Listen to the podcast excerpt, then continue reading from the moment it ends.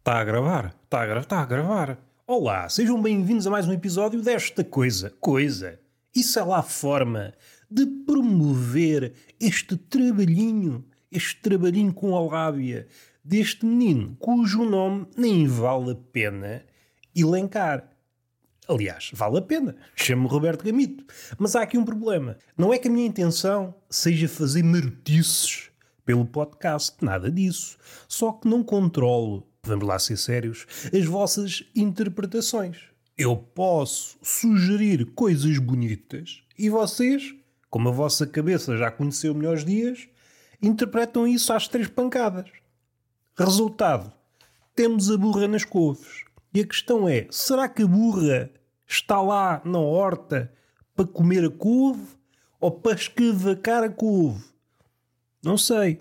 Conheço aquela frase: alimentar um burro a pão de ló, que sugere uma vida, uma vida e uma prática um bocadinho dispendiosa. Gostava de ouvir o burro. Se o burro é fã da dieta de pão de ló, gostava de ouvir burro. Como é que é? Pão de ló, gostas? É pá, nem passo cartão. Não percebo essa pancada do homem em encher-me o bandulho. Eu prefiro palha, meu amigo. Pão de ló não é minha cena. Quando não há mais nada, como pão de ló. Mas eu prefiro palha. E couves, burro? Como, mas não é o meu pitel preferido. Quero a distância das couves, diz o burro. Eu quero é estar no campo, olhar para cima, ver os pássaros, enquanto como a minha palha, como as minhas ervinhas, que também gosto. Não gosto apenas de palha gosto de ervas e gosto também. e gosto também da minha cenourinha. Ui, o que eu gosto de cenouras. O que eu gosto de cenouras. Há dias estava na casa da minha avó e há lá um cavalo perto e fomos dar-lhe cenouras. E o cavalo adora cenouras.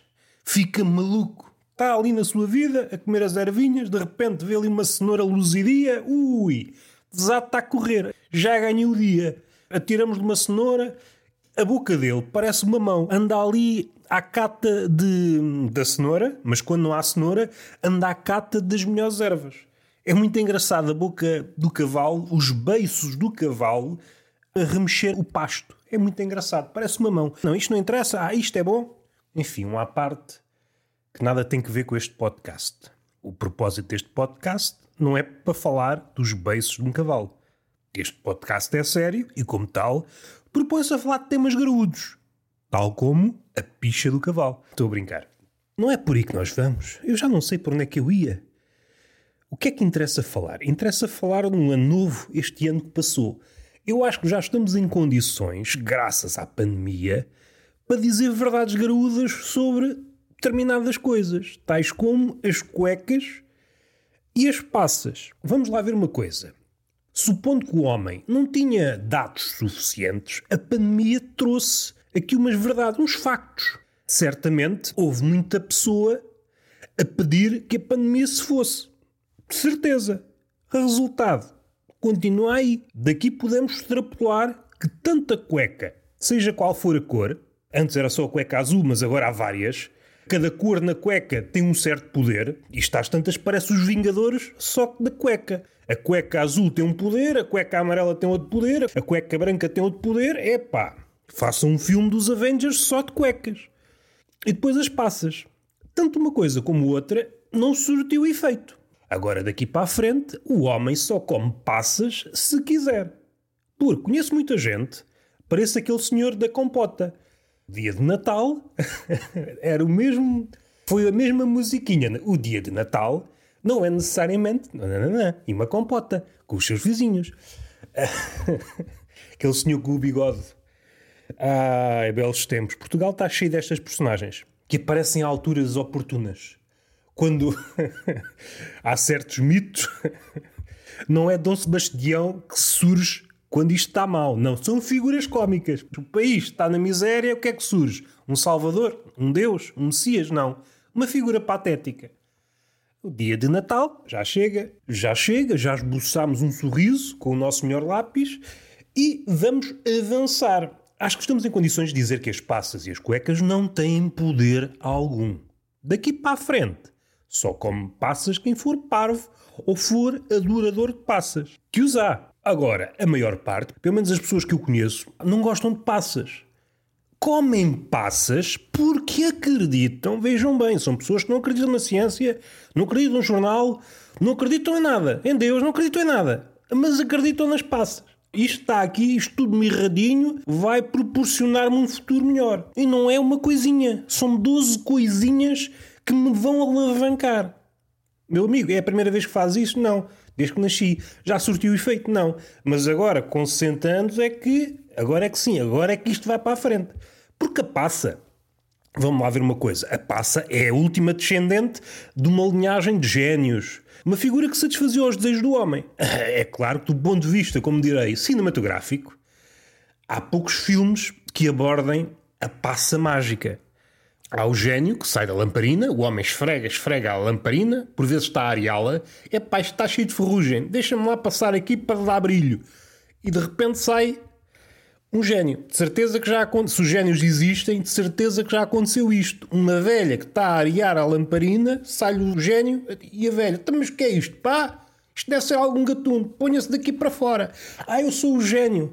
Pode pedir qualquer. Pode pedir. É sempre a mesma conversa. Já no outro dia tentaram me impingir um colchão. Ah, isto é tudo de graça e às tantas pediram-me 2 mil euros por um colchão, saia daqui, ah não, eu posso dar-lhe tudo, dá-me tudo, ninguém dá nada a ninguém, ponha-se dentro da lamparina outra vez, diz a velha. Isto é muito difícil ser gênio, com as velhas portuguesas. Avançamos para a passa. Supondo que há poder, parece-me um decréscimo. Então quer dizer que a passa pode fazer tudo, menos no capítulo da beleza. É a coisa mais feia que existe. Acho que já chegámos à conclusão com surto efeito. Vamos parar de comer passas. A não ser, a não ser que, na passagem de ano 2019 para 2020, houve um gajo, como eu, cínico, ah, eu não acredito nas passas, mas vou comê-las na mesma. E numa das passas pediu: opa, eu quero é uma pandemia para 2020. Foi o que ele pediu. O ano acontece, vai desenrolando, ele, oh, mais um ano e as passas não surtem efeito. Começa a ver as notícias, é pá, ali uma merda a acontecer na China. Começa-se a espalhar ele, oh, tu que queres ver? Entretanto, soa o sino da pandemia e ele, foda-se, tu que queres ver? Tu que queres ver que eu fodi o planeta? E as passas surtem efeito. Imagina a cabeça desta pessoa, porque no entender dela, a passa fez efeito e foi ela que fodeu o mundo dei para a frente. Peço desculpa, queria desfazer o desejo do outro ano. E há uma passa num dos sacos, há pessoas que têm as 12 passas contadas e depois há aquelas que compram um saco, compram passas assim à desgarrada e metem na boca. Não contam as passas, são golosas, não se contentam com 12 desejos. Vejam bem um salto. O antigo gênio era 3 desejos e a pessoa ficava, é, o que é que eu vou pedir? 12. Temos de despachar tudo dentro de 12 segundos. É pá, assim se vê que o homem está mais preparado hoje em dia. À exceção deste homem, que cumpriu o seu desejo, realmente aconteceu uma pandemia, todos os outros, eu incluído, nunca concretizámos nenhum desejo. Ah, eu pedi não sei o quê. Não aconteceu. Cuecas azuis. Não aconteceu. Não aconteceu nada. Aliás, eu caí, não no ano novo, mas no Natal, ia para o Alentejo, ao sair de casa escorrego um degrau, fodi-me todo. Fiquei com o cu todo negro. Tanto que não fui. Fiquei logo em casa, deitado. Estava todo escavacado. Isto é uma forma espetacular de entrar no Natal. Com o cu todo fodido. Mas fodido de forma, como é que eu ia dizer, gratuita. Eu não usei o meu cu para alavancar a minha carreira. Infelizmente, porque eu sou um patego. Eu sou um palonço. Se fosse uma pessoa séria, que tivesse a olhar para os cumes da carreira, como é que eu vou lá chegar? Pondo o cu à venda? Negociando as nalgas? Não, eu sou uma pessoa que dá o cu ao degrau fica todo escavacado. Ainda permaneço. Daí que eu tenha gravado os últimos episódios sentado. Deitado custa-me um bocadinho, ainda mais de lado. É o que é, temos de trabalhar, temos de trabalhar com o que temos, que no meu caso é pouco. É uma coisa pouca, não tenho grande coisa para trabalhar. Bom, fim desta parte das passas dos anos das cuecas dos Vingadores, esta procura de não sei quê, tentamos agarrar-nos ao futuro através de quê? Todas as coisas. Ah, não acredito em Deus. Ah, não acredito na ciência. Acredito nas cuecas azuis. Acredito nas passas. E este é um belo quadro do homem contemporâneo. Não há coerência, não há hierarquia de ideias. Não, é tudo à parva. Tudo à parva e assim é que é bonito, fazendo com que os humoristas tenham sempre trabalho. Pelo menos os vivos. Aqueles que têm a cabeça no cepo, pronto, esses aí, sem cabeça é mais difícil manter um emprego. E eu, enquanto estou a gravar, estou a olhar para um quadro. Um quadro de um bobo que está sentado, assim com as mãos entrelaçadas. Não sei se está zangado, se está chateado, se está, está pensativo. Está ali com o fato bobo, todo vermelho. Tem uma mesa, parece que é uma manta, e depois tem uns papéis. Um que está mais ou menos aberto, outro está amarrotado. Vê-se ali um, uma torre ou uma catedral. E atrás dele há uma cena. Parece que é um casal. Depois há umas pessoas assim ainda mais no fundo.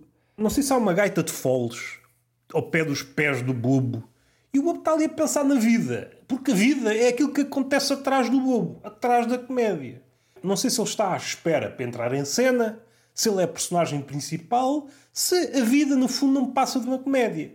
E o que a gente pode fazer é aguardar por ela. Por ela a vida, por ela a morte. Aguardar por ela, seja ela o que for. Ah, bateu à porta, sou Deus. Não, Deus não estou à espera. Estou à espera da vida. Faz favor, saí daqui, que eu quero é contactar com a vida quando muita morte.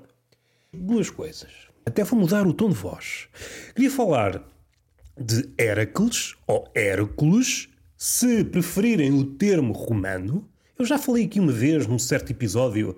Não vou demorar em minudências, mas vou utilizar um ou outro como sinónimos. Hércules é o personagem grego e depois, quando mudou para os mitos romanos, passou a ser Hércules. Provavelmente tem que ver, esta corruptela tem que ver com a forma como soa. Hércules parece que soa melhor que Hércules. Pelo menos ao contemporâneo. Parece Hércules, Hércules. que é isto? Pá, parece uma pessoa que tem qualquer coisa aqui na garganta. Seja como for, vou utilizar um ou outro. Há um episódio. Como vocês sabem, Hércules, ou Hércules, estava sempre atarefado. E atarefado devido a uma deusa sacana. A mais sacana das deusas a mais irada das deusas, a mais cornuda das deusas, dado que Zeus estava sempre a pôr o pilau em cona alheia, seja na forma de homem, seja na forma de animal. O homem arranja sempre um ardil para atacar o pipi, transforma-se noutro. Aqui está posto de uma forma mítica aquilo que acontece no homem para alcançar o pipi. Há muitos ardis. O homem transforma-se. O quê? Gostas de um touro? Eu transformo-me num touro. Gostas de um ganso? Não gostas de homens? Eu transformo-me num ganso. A diferença é que Zeus tem esses poderes. O homem tem que usar a lábia. E daí que Zeus é um fudilhão. Tem filhos até Zeus chega. Fora os que ele não conhece. Mesmo sendo o deus supremo do panteão grego, tinha medo da sua mulher. Era que é passada do corneta. Até podia ser o apodo. Era a passada da corneta. Ora, como bater de frente com Zeus é capaz de dar problemas, bate-se com o filho, neste caso Hércules ou Hércules. Foi alvo de vários trabalhos. Doce, a memória não me falha. E vamos falar do décimo primeiro. O décimo primeiro trabalho de Hércules, que é nos jardins das Hespérides. Se é assim que se pronuncia, já não sei, a memória também já não está grande coisa. Por acaso escrevi uma crónica sobre isso, hoje. Vou passar por algumas das coisas que escrevi, mas também vou por outro lado. Hércules, ou Hércules, é uma figura possante, forte. E neste 11 trabalho, tinha de resgatar maçãs de ouro nesse jardim das Hespérides. Hespérides porquê? As ninfas que guardam esse jardim. Filhas essas de Atlas, o Titã, e a noite. Também está aqui um belo casal. Parece um gajo que sai à noite e fode qualquer uma. Neste caso, Atlas, não havia ninguém. Olha, o que é que eu vou foder? Vou foder a noite. Como é um titã, eu posso foder a noite. Se eu pudesse, também às vezes fodia à noite. Só que agora não posso. Isto foi completamente gratuito. Completamente gratuito. Daí nasceram três filhas, as Hespérides, que guardam as maçãs de ouro. Vou dar aqui um lamiré para confundir ou para aprofundar a história. Houve uma altura, em tempos muito recuados, que todos os frutos polpudos eram maçãs. Não havia outro nome. Penso que é maçã, tudo é maçãs. Por isso não sabemos ao certo se as maçãs de ouro são mesmo maçãs. São frutos polpudos, é o que a gente sabe. É um jardim guardado por mil e uma coisas. Lá vai Hércules e tem de passar hum, por diversas peripécias até capturar as maçãs é um gigante. Depois é um dragão de 100 cabeças. Tinha de ser de 100 cabeças. Duas cabeças não chega. Ah, não, tem de ser de 100 cabeças. 100 cabeças. Primeiro é um gigante, depois um dragão de 100 cabeças, depois pigmeus, que é para também descansar um bocado os ossos. Depois, como se isso não bastasse, ainda deu uma ajudinha a Atlas, carregando o peso disto tudo. Ei, com caraças. Capaz de dar cabo das costas. Seja como for, alcançou as maçãs de ouro e foi ter com um tipo, não sei o que é que é de fazer com isto, e abandonou. E o Hércules, até mas, até mas, lutei com um gigante, um dragão 100 cabeças e anões uh, para obter estas maçãs e agora chega aqui e dizes-me que isto não, não serve para nada. Oh, oh, oh, oh. Assim meio abananado, o que é que ele fez com as maçãs? Ofereceu-as a Atenas, outra deusa. Atenas, mais rata, rata até à rata. é que expressão tão putrida. Rata até à rata. Podia ter dito rata até o tutano, rata até o osso. Epá, também não fica bem. Bem, é uma. Porque Atena, se a memória não me falha, é deusa da sabedoria. Por isso é rata até à rata. Bom, faz sentido.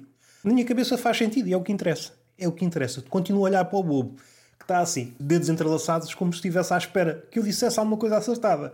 Calma, bobo, eu estou aqui a olhar para ti, pá, somos amigos, pá, somos amigos. Como eu estava a dizer, tentou oferecer as maçãs à Atena, mas Atena, é pá, não me vou meter nisto, isto é coisas da era. Ainda meto-te aqui em trabalhos. Opa, o melhor que tens a fazer é pôr as maçãs lá outra vez. Ei, com caraças. E isto é um trabalho de Hércules, da Hércules, mas é um trabalho demasiado humano. Ter um trabalho desgraçado para fazer determinada coisa e perceber que, epá, mais valia estar quieto. mais valia estar quieto. O homem podia ter morrido 30 vezes. Gigante, dragão de 100 cabeças, anões, ninfas, e o raio que o parta, e depois alcançar as maçãs. Olha, mais vale pô-las lá outra vez. A questão que se põe é, aliás, várias questões, mas uma das questões é como é que ele volta a pôr as maçãs no mesmo sítio? Para não desconfiar. Com fita cola? É que no mundo dos homens, quando uma pessoa tira um fruto de uma árvore, não dá para voltar a pôr. Eu tenho conversado com insetos e pardais. Eu tenho um passado fabulista e pelo menos quando estou bêbado, pelo menos quando estou bêbado, sou fabulista, falo com os animais. É assim, não é preciso estar bêbado. Há pessoas que falam com os cães com os gatos e não são fabulistas. Se bem que esses aí eu não quero entrar por aí. Isso é gente embusteira. Falam, mas não percebem nada. Falam, falam. Falam por falar. O verdadeiro fabulista entabula conversa com gatos e cães. Tem ali um diálogo. O cão conta as suas mágoas e às tantas temos de dizer ao cão: Já me aconteceu, cão, calma lá contigo, que eu não sou psicólogo. Já estou farto de ouvir ladrar. Bem, fim desta parte. Conversei uma vez com um pardal. Eu vinha aqui com intenções de comer, mas assim que atirei, é pá, não tenho fome. O pardal, não dá para fazer. Não dá. Eu li a história do jardim das Hespérides e o pardal, hum, isso é marosca, não dá. Felizmente, no meu jardim não há dragões nem anões. Infelizmente ou felizmente, depende. Era um jardim muito mais alegre. Uma pessoa ia apanhar uma maçã. Onde é que vais? Olha, vou ali morrer apanhar uma maçã. Pode ser que morra, pode ser que viva, ao menos tinha uma história para contar. Cada maçã dava direito a uma história. Ao fim de uma semana tínhamos uma epopeia para contar. É uma história mais ou menos conhecida. As histórias do Hércules e do Hércules conheço mais ou menos. Agora do Siegfried conheço muito pouco. Conheço muito pouco, faz parte também de um conjunto de histórias, mas aquilo que eu sei, Siegfried e os Nibelungos. Nibelungo é uma palavra engraçada. Nibelungo, Nibelungo. O que é que são os Nibelungos? São os anões da montanha. O que é que quer dizer Nibelungo? Quer dizer os do nevoeiro. Agentes do nevoeiro, se quiserem. Não é de estranhar se, ao avistarmos os Nibelungos, Dom Sebastião estivesse lá. Dom Sebastião é o rei dos Nibelungos. Vamos ter calma, isto foi só parvo. Mas há um episódio em que o Siegfried vai tentar sacar um tesouro, tesouro esse protegido por um dragão. Até aqui, tudo normal. Os tesouros, por norma, são protegidos por dragões, mas além do dragão, tem um anão. e só isto faz-me rir. Estou a imaginar Siegfried, se for um gajo amigo da paródia, chegava à gruta ou ao sítio onde estava o tesouro. Quem é que anda aí? e o dragão? É pá, estou aqui, sou um dragão. Toma latino se não vais à vida. Ok, um dragão, estou preparado tenho aqui uma vida feita de batalhas, estou pronto para tudo. E de repente aparece um anão. Ah, eu também estou aqui para proteger o tesouro. que contraste é este? um dragão percebe-se, não é? É uma figura grande, cospe fogo, é temível. Agora, um anão, a não ser que seja uma espécie de hum, fenómeno dupla cómica. O dragão fica mais dragão com um anão ao lado. Este contraste promove a grandeza do dragão torna ainda mais temível. Ou então, torna a cena mais risível, sendo que o guerreiro, ao rir-se, fica mais vulnerável. Imaginem-se na pele deste guerreiro, Siegfried.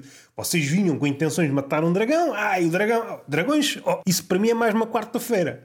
Estavam já com a, a navalhinha pronta para decepar a cabeça do dragão. De repente aparece um anão. E é pá, tu o que é que é isto, pá? Está aqui um anão a proteger 500 escudos. Não consegues proteger isto. Tu o que é estás aqui a fazer? Ah, estou aqui. Estou aqui para, para motivos cómicos. Estou aqui para motivos cómicos. Já estás aqui para motivos cómicos. Então deixa-me lá despachar o dragão. Siegfried mata o dragão e banha-se no sangue do dragão, o que lhe dá invulnerabilidade. E o que é que faz com o anão? O anão fica escravo dele. Há aqui uma coisa poucas vezes abordada, ou nenhuma vez abordada, que é há muitas histórias em que o anão se torna escravo. O dragão é morto, não se pode amestrar um dragão, mas agora um, um anão é uma figura decorativa. Não, não, eu quero um anão, eu preciso de um anão, eu quero o tesouro, mas o tesouro não é suficiente, eu preciso de um anão. E leva um anão. Voltemos atrás, este banho de sangue é quase uma homenagem ou uma versão daquilo que aconteceu com Aquiles, que foi banhado num determinado rio. Não vou especificar para isto não ficar cheio de referências, não é essa a minha vontade. Ide e multiplicai-vos Assim disse Deus aos homens ou ao vírus, uma coisa ou outra. E perdi-me, não era por aqui que eu queria ir. Não acaba aí, continua na falha. Em Aquiles, o calcanhar não foi banhado, daí a expressão calcanhar de Aquiles, onde levou a seta e morreu. E aqui aconteceu algo parecido. Se bem que há aqui um detalhe muito curioso. Eu agora estou a utilizar muito a palavra curioso, que não deixa de ser curioso. É tudo curioso para este menino. É Estou todo curioso, da cabeça aos pés. Mas vamos lá respirar. Há uma parte das costas que não é banhada pelo sangue porque cai uma folha de tília. Cai uma folha de tília e protege as costas do sangue. Ou seja, ele é todo invulnerável, exceto num ponto no meio das costas. Opa! Temos aqui outro caso de desleixo. Eu, sabendo das coisas, se me visse numa situação parecida, sei lá, se me banhasse numa cabidela, tornava-me invulnerável. Eu não fazia as coisas assim às três pancadas. Eu não me banhava uma vez. Eu banhava-me cem vezes. Não achas que já te banhaste mais? Dir-me a alguém. Não, não. Não quer cá falhas. Só sai daqui quando estiver todo ensopado, a cheirar a cabidela. Não ficava aqui com o dedo mindinho vulnerável, espetava-me uma seta no dedo mindinho. Não, não, não quer saber disto. Já não há índios. Falta é índios aí nas tabernas a jogar o jogo das setas. Já levei com uma seta no rabo. Só o que faltava agora morrer devido a uma seta. Eu acho que estas personagens facilitam demasiado. Aquiles não teve grande. porque era pequenino na altura. Se não falha. Agora, Siegfried teve a oportunidade. E o dragão não sei quantos litros de sangue tem, mas deve ter muitos. Eu ficava ali três dias a banhar-me no sangue. Ah, invulnerável. Deixa-me estar aqui. Morrer de fome não morro. Sou invulnerável, ah, sou invulnerável, mas morro de fome. Porra, que invulnerabilidade de merda. o que é que aconteceu? Mais tarde, casou-se com uma menina chamada Cremilde, que é um nome engraçado. Havia uma rainha chamada Brunilde. Eh, passada da cabeça, há um gajo, é traidor e o mata pelas costas, que é uma merda, que é um sítio apetecível, que é morrer pelas costas, quando há cobardes. Siegfried, se fosse um gajo esperto, tinha chegado à cidade ou ao reino. Meus amigos, há cobardes no reino? Ah, muito daí. Epá, então vou-me embora ainda morre pelas costas, que é onde eles gostam mais de atacar. Uma cidade cheia de corajosos, aí sim, aí era invulnerável. E levou uma navalhada no meio das costas, nesse sítio protegido pela Tília, esse sítio pequenito que não conheceu o sangue do dragão. E foi à vida. O Siegfried foi à vida. Ah, caralho. Foda-se. Siegfried do caraças.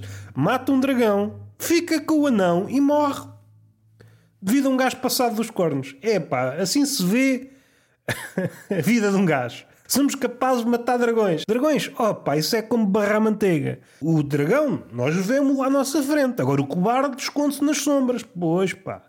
Pois, é por isso que nos devemos banhar milhentas vezes no sangue do dragão. Então mataste o dragão, dá-te invulnerabilidade e não te banhas como deve ser. Então, mas és algum burcalhão?